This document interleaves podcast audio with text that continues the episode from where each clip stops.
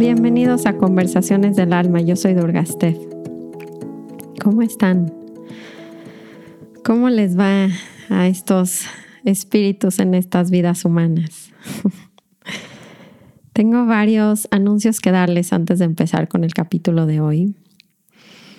Em, creo que un tema de los que más ha salido en la pandemia, pero realmente está en nuestras vidas, son nuestras relaciones personales y en especial, la verdad, en específico nuestras parejas. Y bueno, creo que justo un tema de la pandemia fue pues las dificultades que empezamos a tener las parejas al estar todos encerrados en, la casa, sin ir cada quien a sus actividades con sus amigos, este, etcétera. No fue como de nuevo traernos a convivir muy de cerca.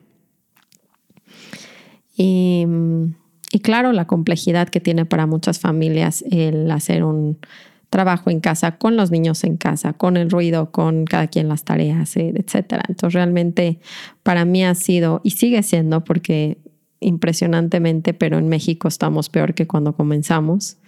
Quién sabe cuándo va a ir cambiando esto, si es que va a ir cambiando esto.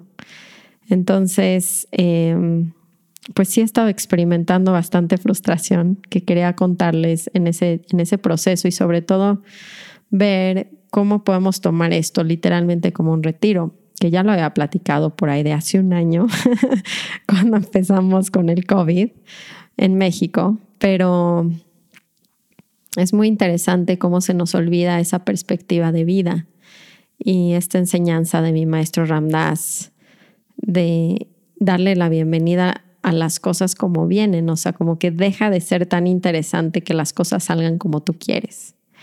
Y creo que no estoy ahí todavía, no sé cómo se sientan ustedes, pero las pruebas de la vida, ¿no? Cuando otra vez se nos cae el teatro y se nos cae el teatro una y otra vez, se desmorona como nuestro control y literalmente es una ilusión.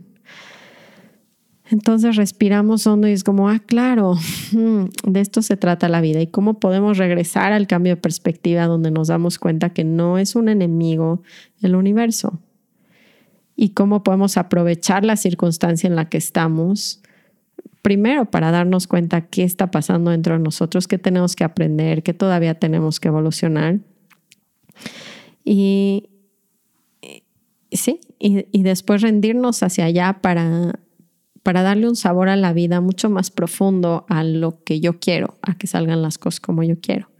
Creo que este es un tema de mi vida eterno y por eso estoy aquí hablándolo con ustedes y he obtenido tantas herramientas por mi frustración a que mis planes no acaben funcionando como quiero. Ese va a ser un poco el tema de hoy. Em, hablando de las parejas y estas dificultades y las herramientas, gracias a una historia un poco densa, como algunos ya se la saben, mía con mi esposo Shivananda, que yo creo que lo voy a invitar al siguiente podcast de nuevo, ya es hora. Em, recibimos herramientas que sí nos hacen sobrevivir en la locura de tratar de vivir una vida eh, espiritual en esta, en esta vida mundana, con hijos, con trabajos, con parejas porque todo el mundo me dice, ¿cómo le haces con tres hijos todo lo que haces?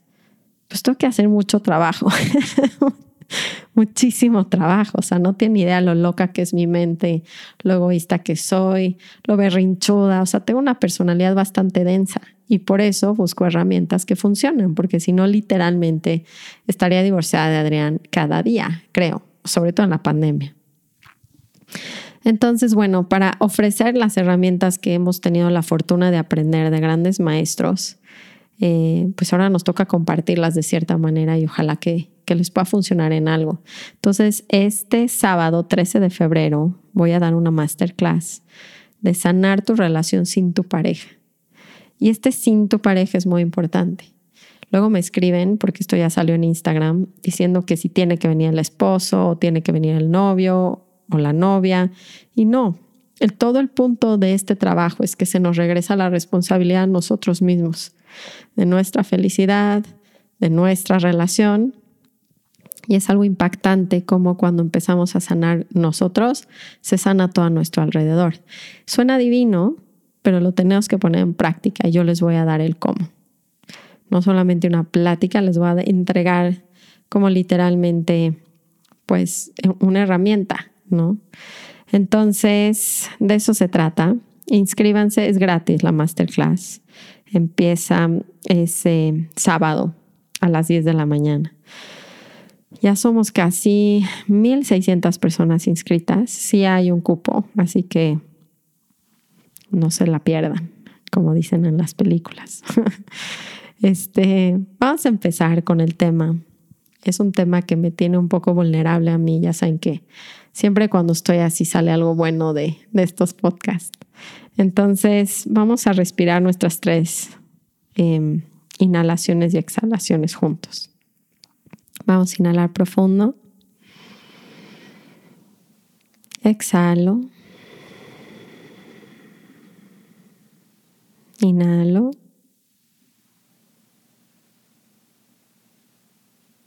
Exhalo. Última vez, inhalo. Y exhalo. Muy bien, entonces vamos a hablar desde este espacio más del corazón, muy sinceramente. Lo que, lo que pasa cuando se nos cae el teatro una y otra vez es que lo resistimos, ¿no? Resistimos la realidad. Y de nuevo leía la frase de Cartol, ¿no? De em, qué inútil es resistir algo que ya es. O sea, es lo más inútil, no tenemos nada que hacer ahí, o sea, gastamos toda nuestra energía. Y aún así creo que el tema de nuestras vidas es que nos seguimos peleando. Ahora sí hay, en mi perspectiva, una ventana de ser muy honestos y ver lo que me molesta, ¿lo puedo cambiar? Pues es una gran pregunta. ¿Puedo hacer algo? ¿Puedo hacer algo al respecto de la situación en la que estoy metido? Pero ya estoy ahí, o sea, no podemos negar que estamos ahí. Entonces la pandemia, de nuevo, una y otra vez para mí ha sido un aprendizaje de esta resistencia que me vuelve a surgir a que mi ego quiere que las cosas salgan como yo quiero. Y cuando se sale de control, me, me quita mi piso y literalmente me deja salir mis inseguridades, mi no soy suficientemente buena, no me organizo bien, mis hijas, esta histeria que tengo del control que creo que a todos nos ha pasado en, algún punto en la pandemia. Y es muy chistoso porque al no tener un fin, ¿no? a la gente todo el tiempo estamos con nuestras cabezas pensando cuándo vamos a volver a tomar el control de esta situación cuando ya se van a abrir los lugares, cuando ya voy a abrir mi negocio, cuando ya se van a ir mis hijos de mi casa. Ese es el, más eh, sonado o repetitivo, cuando se van a ir los niños a la escuela. y además, creo que algunos ya están más adaptados. Y en nuestro caso, pues no, porque al estar en un lugar tan pequeño, es un pueblo donde nosotros vivimos, eh, como a una hora y media de, México. Entonces, pues no hemos vivido este lo mismo que igual y otros niños donde ya se acostumbraron al Zoom y ya se acostumbraron, pues porque tuvimos la posibilidad de generar ciertas burbujas para nuestros hijos. Em, y de repente cuando se mueven estos planes, surge, les digo, cuando se nos rompe el piso, es, un, es una etapa tan importante y la resistimos muchísimo, pero no saben ¿Cuánto aprendizaje hay detrás de eso? Y yo me doy cuenta que se me mueve ese suelo desde niña y me cuesta muchísimo trabajo eh, como fluir con, con, esa adaptabilidad de no saber, ¿saben? De, de ir un día a la vez, un momento a la vez, porque la mente nos quiere convencer que no vamos a poder seguir así. Y si estamos en un momento, pues digamos que dándonos cuenta que la realidad que queríamos antes nunca va a regresar y cómo podemos cambiar lo que podemos cambiar, rendirnos de lo que nos tenemos que rendir, pero sobre todo yo creo que la gran, el gran aprendizaje dentro de toda la pandemia es meternos al entrenamiento de la vida, porque ese cambio de perspectiva realmente hace que todo tenga otro color. Cuando yo entiendo y lo observo en mí, ¿no? Que el perder control otra vez de estas burbujas sociales en las que yo tenía mis hijos, y que la escuela me empieza a dar angustia, ¿no? De que no van a aprender lo que necesitan aprender y este, ay, no sé, están viendo más pantalla de lo que a mí me gustaría que vieran y empiezo como a uh, resistencia tras resistencia y creo que mi personalidad es mega controladora. Em, pues me rompo en esa rigidez y me ha pasado desde niña. Y es bien interesante lo que surge dentro, es esta culpa y este no soy suficientemente bueno, que creo, que no sé si me van a, a mentir, pero es la historia de la humanidad. O sea, cada vez, cada vez que trabajo con más gente me doy cuenta que nuestras mentes son igualitas. Y he estado experimentando mucho esa culpa, esa inseguridad, esa, ese no puedo, yo no puedo, yo no soy. Si no, lo, si no está manejado así, no lo voy a lograr. Este, porque por todos lados es como, no comió bien la niña, pero no, no sé qué, pero hay ruido en la casa, pero y, entonces, claro que las parejas se vuelven detonadores, ¿no? De todo esto que está pasando con los hijos, en la familia, y lo que no nos damos cuenta es que nuestras casas se han vuelto un ashram, un templo. Pero nadie lo quiere ver así. Creo que la gran diferencia entre la gente que se vuelve renunciante, si han escuchado de estos monjes, es que literalmente tomaron una decisión consciente de meterse a un templo y saber que la práctica es ta, ta, ta, ta. ¿Y qué pasaría si les digo que sus casas y sus familias es lo mismo esos templos, no más que no tenemos la conciencia, entonces todo lo vemos como, ¿por qué está pasando esto? ¿Cómo resuelvo esto? ¿Cómo me quito de esto? ¿Cómo alejo esta incomodidad? En vez de, ¿qué toca? ¿Cuál es la práctica de hoy, grandes maestros? Y están mis tres hijos enfrente de mí porque si no lo puedo ver desde esa perspectiva, pues nos volvemos muy amargados. El otro día estaba meditando y literalmente fue como tranquila, o sea, claro que mi frustración y se las he estado repite y repite es que no tengo un tiempo como unos monjes, yo no sé qué haría con tanto tiempo.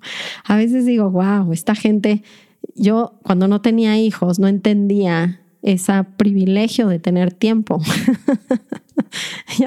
y algunos no tienen hijos de los que me están escuchando y van a decir, pues, pues, sí, o sea, tengo tiempo, pero entonces te quejas de otras cosas y todo el mundo siempre va a tener un problema, es lo curioso de esta encarnación humana. Eh, y entonces nunca aproveché ese tiempo como yo lo hubiera aprovechado ahora, evidentemente. Pero entonces estoy meditando y dentro, dentro de la meditación surge esa idea de ¿y cuándo va a acabar todo esto? O sea, va a acabar en algún punto y voy a tener más tiempo. Surgió eso. No saben cómo me dolió. Porque no nos damos cuenta como estos pensamientos de después, de en el futuro, cuando mis hijos se vayan, cuando la pandemia termine, cuando haga mi dieta, cuando ya tenga mi novio, nomás dense cuenta el nivel de sufrimiento que nos lleva. Es bien grande, es bien poderoso y nos baja, ¿no? no de verdad me di cuenta en un segundo y dije, no voy a entrar ahí, no me lo voy a hacer. ¿Y cuál es la lección de este momento? Y la lección es esta incomodidad que nos choca sentirla. Por eso me he estado metiendo también al agua fría. No solamente es porque el sistema inmune se sirve y hacemos nanam y se limpia el aura y los canales energéticos y tiene miles de beneficios, pero les digo algo para mí, últimamente lo que quiero es acostumbrarme, o sea, llevar mi práctica a que me acostumbre literalmente a que mi cuerpo y mi ser le quiera dar la bienvenida a la incomodidad, pero de verdad. Hablo mucho de esto en mis clases de yoga, y, pero quiero que sea una realidad. Entonces, a veces las, obviamente que la práctica de yoga es un gran acercamiento para esto. La gente no lo ve desde ese lado. Lo está viendo como estoy estirando y estoy como en la postura y dense cuenta, si es que nunca han hecho yoga, hagan un estiramiento. Pongan en Instagram una de mis clases y dense cuenta cuando entramos esos puntos incómodos del cuerpo donde nunca ha ido ese nivel de flexibilidad o de fuerza, estamos sufriendo en la postura. Es como, ay, cuando uno, dos, y por eso siento que se ha vuelto tan fluidas las clases de yoga y por eso pegaron en el occidente las clases más rápidas, más flow, lo que le llamamos el vinyasa, porque no me quedo cinco minutos en una postura a meditar y a ir por capas abriendo ese espacio de incomodidad, sino que lo rozo, nada más lo rozo. Y yo de verdad veo en mí esa intolerancia grandísima desde niña, que las cosas no salgan como quiero, que se traduce a, cualquier incomodidad en la que me encuentre, me tengo que salir. Y si se dan cuenta en el yoga físico, eh, lo primero que nos pasa es como, ¿quién en el mundo entero, estamos pensando en esa primera clase, se mete esto por placer, o sea, porque quieres? O sea, ¿quién seguiría haciendo estas clases cuando es lo más incómodo? Porque una clase aeróbica, una clase de fuerza, una clase de lo que quieran, es como, ok, uno, dos, tres, pero vas rápido y se sube la adrenalina y ta, ta, ta, pero el yoga no es así. El yoga de lo que se trata es de quedarnos en la incomodidad. Entonces, mi práctica se ha vuelto más lenta, justa, literalmente no me interesa ahora en este momento de mi vida estar haciendo posturas más avanzadas. O sea, creo que eso también ya perdió mucho interés pero lo que me interesa es si me quedo no es porque quiero hacer la postura, es porque quiero acostumbrar a mi sistema a darle la bienvenida a eso asqueroso que se siente, que nos revienta. Y además déjenme decirles algo, no es que seamos, que estemos mal, es que es natural, o sea, está literalmente guardado casi casi en nuestro ADN quitarnos de la incomodidad como seres humanos.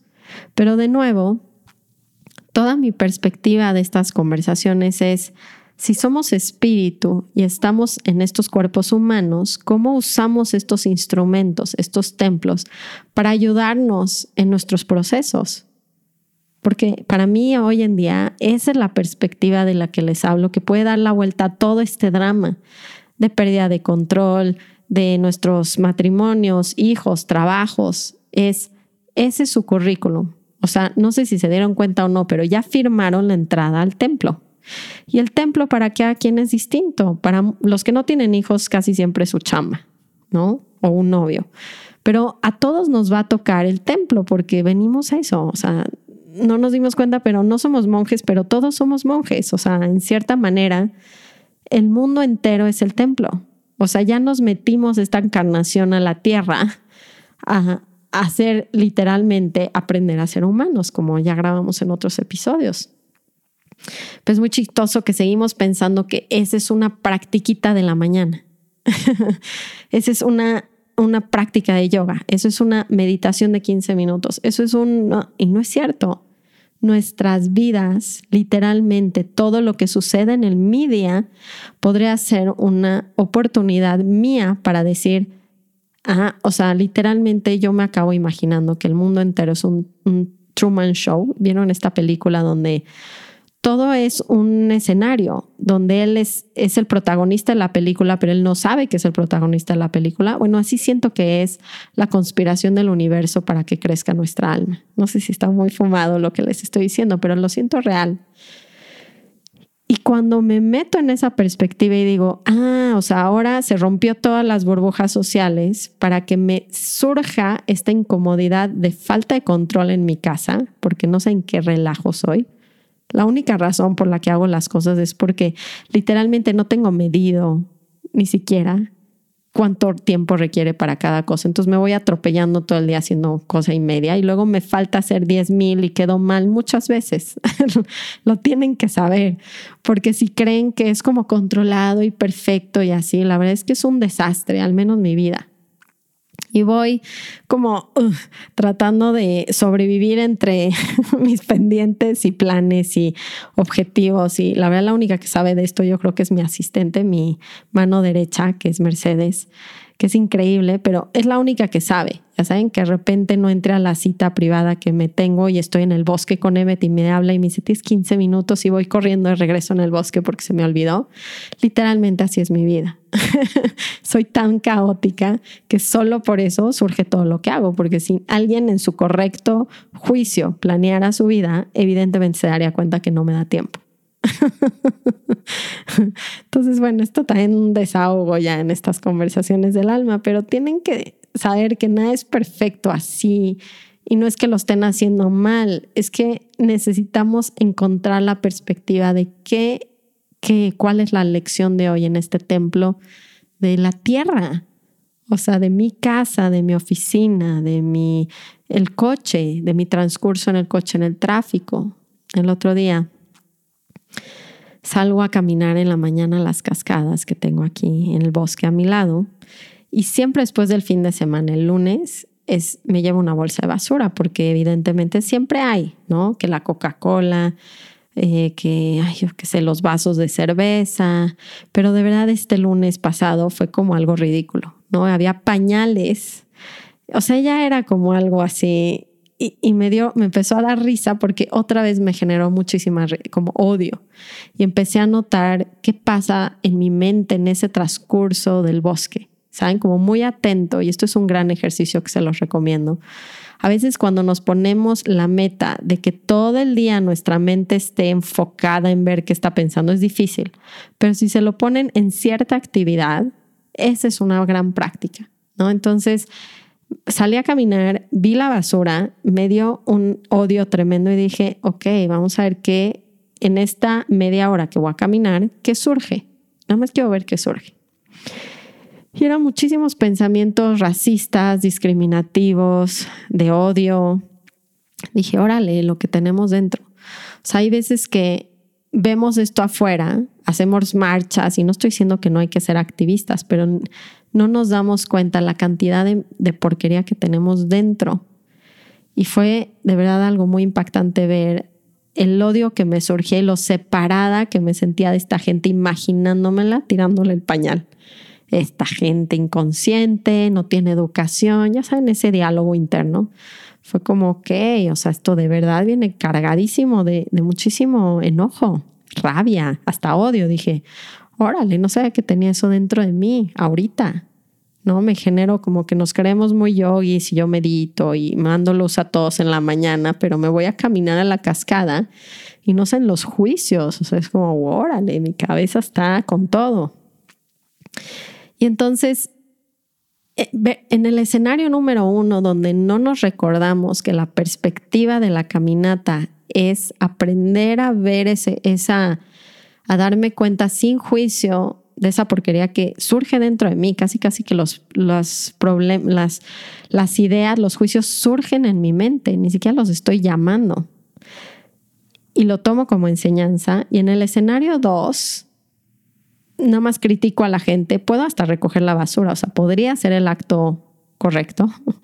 Recojo la basura, pero sigo criticando en mi cabeza a las personas entonces realmente no le estoy haciendo una gran ayuda al mundo, porque lo que necesitamos literalmente es dejar de vernos tan separados y empezar a entender por qué sí está bien que tengan la basura. Y ese día me ayudó muchísimo a hacer un trabajo, ¿no? Un trabajo de claridad, de The Work y son esas preguntas, ¿por qué sí deberían de tirar basura? Pues porque ni se están dando cuenta que la están tirando, seguramente. Me imagino este escenario sin tanto juicio, más bien como de observar y decir, seguro una familia vino aquí porque se vio que fue una familia que estaba la cajita de cigarros con los papeles, con las galletitas, con el pañal, y me los imaginé que no tiraron basura, o sea, no, en sus cabezas no tiraron basura, en sus cabezas vinieron al bosque y se fueron. No pasó la conciencia. O sea, creo que lo que nos hace el camino espiritual es que cambia el bosque de ser un terreno X a ser mi casa. a entender que literalmente, aunque yo vaya a China y tiene un papel, sigue siendo mi casa. Eso es lo que nos pasa con el viaje espiritual. Cuando no estamos tan conscientes, el, parque es el parque, el parque del otro, no es mi casa. y ese cambio de perspectiva hace que actuemos completamente distinto ante la vida. Y esa es la invitación del episodio de hoy. Cada acción que me pase en mi día lo puedo tomar como enseñanza dentro del templo, que ya me metí, y este vehículo que me dieron, que es mi cuerpo, o voy a seguir enganchando en el juego externo superficial donde me quejo de mi jefe, me quejo de mis hijos, me quejo de mi pareja, me quejo de la basura de la gente inconsciente. y luego algo increíble surgió en esa caminata, en esa inversión, porque ese es un trabajo que les digo que tuve que hacer y lo que se hace es que se generan cuatro preguntas. Esto se los voy a enseñar. La próxima vez que venga Adrián vamos a hacer uno juntos para que se den cuenta de qué se trata esto, porque se puede aplicar para mis parejas, pero para la basura, pero para, yo qué sé, los hijos y el dinero y lo que quieran. Y, y entonces en eso me di cuenta que el universo me está dejando servir a mí también. O sea, hablando de que podemos ir plantando semillas ante la vida con nuestros pensamientos, acciones y palabras, que esto es completamente budista, me di cuenta que el hecho de que hayan dejado la basura tirada me estaba dando una posibilidad a mí de sembrar una, una semilla bonita que es recoger la basura. Y dos, sembrar la semilla de tener una práctica espiritual en esa caminata, porque si no hubiera habido basura, por supuesto que no hubiera acabado haciendo este tipo de trabajo interno, ni me hubiera dado cuenta de mis juicios racistas, discriminatorios. Entonces fue como esta caminata, o sea, esta gente dejó la basura para hacerme crecer. Otra vez en el Truman Show, lo dejaron,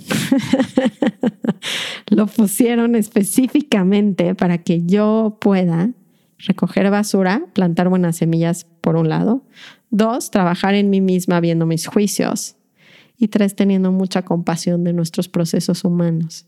Porque si yo hubiera estado en esa familia con toda la trayectoria y si no tengo la verdad, la conciencia, ni la educación, ni la yoga, ni la de work, ni nada, seguramente, de hecho, yo tiraba basura por la ventana de niña, mi papelito del chicle. Cuando no hay una conexión con esta perspectiva y por eso digamos que los conceptos en el yoga vienen no tanto de la moralidad, o sea, de lo que está bien y está mal, sino del sentido de conexión y de conciencia. Entonces, no son mandatorios como los diez mandamientos de no matarás, no robarás, como porque si no Dios te va a castigar o te van a meter a la cárcel o te cobran una multa. O sea, siento que eso es un, un viaje muy superficial dentro de cómo actuamos ante la vida, a diferencia de que empiezo a hacer yo respiración, movimiento consciente y observo y me doy cuenta literalmente que el bosque es parte de mí. No, no racionalmente, porque entonces, ay, sí, qué lindo, y vuelvo a tirar la basura. Ramdas decía que antes en New Hampshire, que era donde él vivía, antes de su viaje a India y todo esto, él cortaba los árboles y veía al árbol como leña. La funcionalidad del árbol era leña para su fogata o, madera para un mueble. Y después de todo su viaje empezó a ver el árbol como vida, como amor, como un hermano. Pero ese proceso no, no se puede no se puede enseñar a través de un concepto. Se tiene que vivir a través de una conexión. Y nada más dense cuenta si algo así les ha pasado en, en mis hijos, los tengo que educar para yo verme bien. Y, pasa mucho esto de necesito que mis hijos sean bien porque demuestran que yo sea buena mamá. Si, si es una drogadicta mi hija, ¿quién, ¿quién la cagó? ¿Quién la regó? Perdonen por el francés. Pues yo, porque yo soy su mamá. Entonces casi, casi quiero que les vaya bien solo para, para que me hagan sentir que hice un buen trabajo.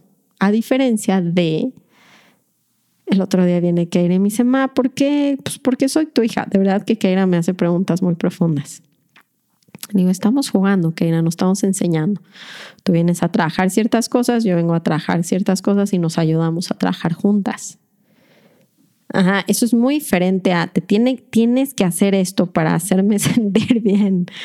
Tienes que hacer esto para que yo me vea ante los demás como que soy buena mamá y ante mí misma, porque yo no me la creo, pero no me doy cuenta de esos pensamientos. Son temas muy profundos de un cambio de perspectiva de vida, literalmente.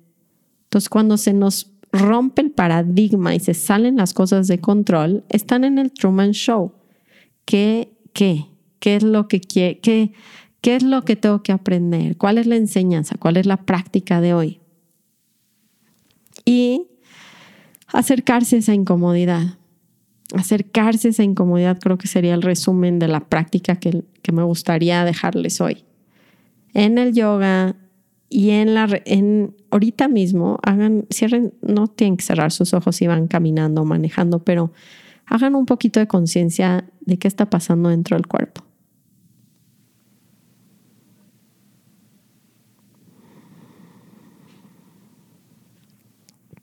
Yo tengo ansiedad en el estómago. Tengo esta ansiedad de que no voy a terminar con mis pendientes hoy. Es muy chistoso esto. Entonces, cada quien tiene algo. A veces necesitan más conciencia, hagan más yoga físico, les va a ayudar para volver a, tener más atención en el cuerpo. Entonces, esto del agua fría que les decía que me estaba metiendo, me meto al agua fría con la intención de que me empiece a gustar literalmente las sensaciones. Esta práctica de una atención abierta, a mí Ramgiri, mi maestro, me enseñó atención abierta, le llamaba open attention en inglés. Y la idea era, sin juicio, sentir las sensaciones, pero muy abierto, como muy curioso, como llamándolas. Y creo que va a ser mucho más fácil empezar a tomar esas lecciones de esas emociones que a veces tenemos cuando se nos rompe el paradigma, o sea, esa incomodidad espantosa de inseguridad, de incertidumbre, de miedo, de enojo, ¿no? De no soy suficientemente bueno. ¿Cómo se siente el no soy suficientemente bueno? Se siente tan fuerte, les juro, que a veces es como, le hablamos a mi mamá, empiezo, por eso me quiero ocupar, por eso quiero volver al control de supuesta vida antes, para que mande a mis hijos a la escuela, yo empiece a hacer actividades, otras, todo tengo un ritmo y ya no me genere esa incomodidad. Pero ¿qué tal si la empezamos a pedir? Pero tenemos que tener la herramienta. Entonces, claro que nadie va a pedir la incomodidad si no sabe cómo sentirla. Entonces, el ejercicio que les tengo hoy de recomendación es, primero, hacer yoga físico o algún tipo de movimiento físico, porque sí tiene que ser corporal para que sea más fácil. Puede ser chikung, puede ser yoga, puede ser cualquier tipo de movimiento que encuentren que les genera otra esa atención al cuerpo para que sea más fácil sentir. El agua fría quiero que se metan. Esto, esto sí, la verdad está avanzado, pero pruébenlo. El otro día me fui a la cascada con un amigo, nos metimos y literalmente es como casi, casi que microscópicamente qué está pasando en el cuerpo. Así como, a ver, a ver, cómo empieza mi cuerpo a chiqui, qué sensaciones, ¿no? Como ese cosquilleo dentro de todo mi cuerpo y empezar a ser muy curioso de sensaciones en mi cuerpo que generalmente las aviento. Es como eso, no hay manera que me meta el agua fría. Y si están así de no hay manera que me meta el agua fría, no se tienen que meter, pero busquen actividades físicas, porque creo que ese es un gran primer paso, que me generen incomodidad y que las quiera llamar. Es como, a ver, ¿cómo se siente esto? Y después, emocionalmente en el día, escojan, como ahorita lo hicimos, un segundo, y yo creo que con eso vamos a acabar. ¿Cómo le doy la bienvenida a eso que se está sintiendo? Acuérdense que tienen la meditación de sana con tu atención, que es muy mucho esto, pero esto es como, a ver, más en el día, en diferentes momentos, qué, qué está pasando en mi cuerpo, en mis emociones y cómo me quiero acercar a esa sensación porque es lo mismo a cómo me quiero acercar a perder el control. En vez de pedir que ya por favor se aclare esto, este tema se resuelva, ah, ¿qué, qué, qué me está pasando a mí con esto? ¿Y cómo me acerco ahí? ¿Cómo me quiero quedar en que sea un relajo mi casa y esté toda tirada, las niñas estén viendo la pantalla, mi esposo esté como loco trabajando y no me ayude, tenga que entrenar a Emmet para ir al baño y se esté pichando, haciendo pipí por todos lados? O sea, ese es el nivel de caos que yo manejo en mi casa. ¿Y cómo puedo, sin la necesidad de ya gritar, estresarme, meterme en esa incomodidad y que surge a través de aceptar? Igual es lo mismo, es acción, pero mucho más consciente y compasiva y amorosa. En vez de gritos y peleas y peleas con la pareja y es tu culpa y es mi culpa y los niños son un asco, es estoy en el templo, esta es la enseñanza de hoy, gracias, lo voy a aprovechar a todo lo que da. Entonces, primero con sensaciones corporales y desde esa aceptación, ¿cómo, puedo, qué, qué, cómo genero esas semillas buenas para plantar? Quiere decir, ¿qué servicio puedo hacer? Y por último, porque ya se me fue muy largo, pero quería que tuvieran un poquito de consejos prácticos, me ha cambiado todo en esta pandemia sin meditar en la mañana.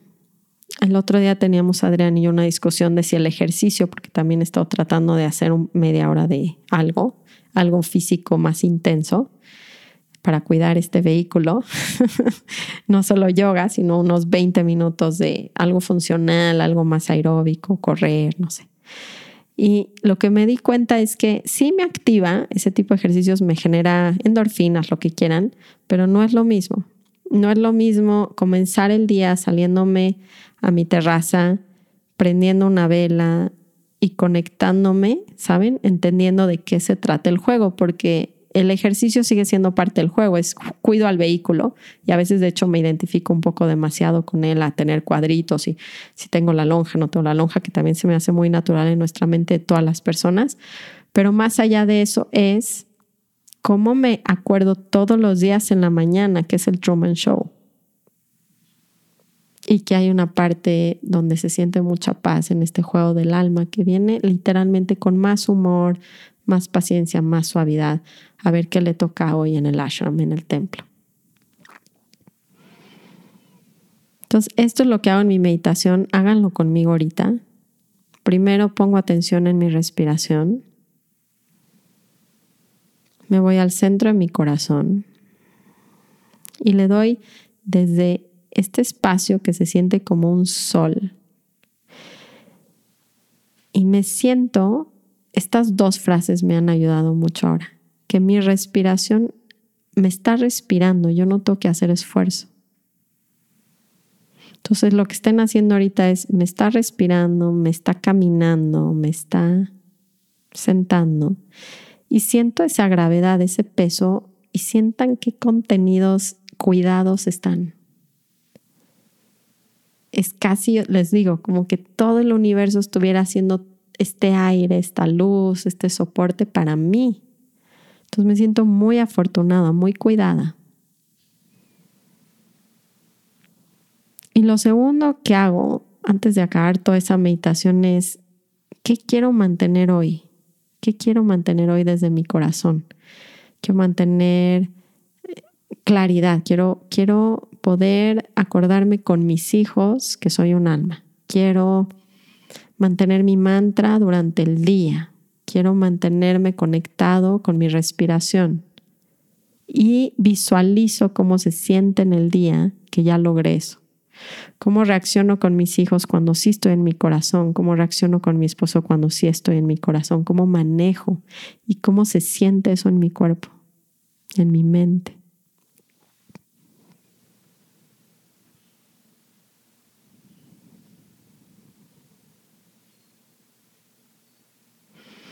Y agradezco el poder tener esta práctica y el que ya me lo dio, ya me dio el universo este regalo de poder permanecer con eso, que quiero mantenerme conectado al corazón. Entonces sale mucha gratitud. Y acabo mandándola a todos los seres que tengan esta gratitud, mandando luz de mi vela, manden luz desde sus corazones, ni siquiera tienen que cerrar sus ojos, son dos minutos que todos nos acordemos que literalmente nos acompañamos de regreso al corazón, en nuestros trabajos, en nuestras casas, en nuestros coches, en nuestros mundos.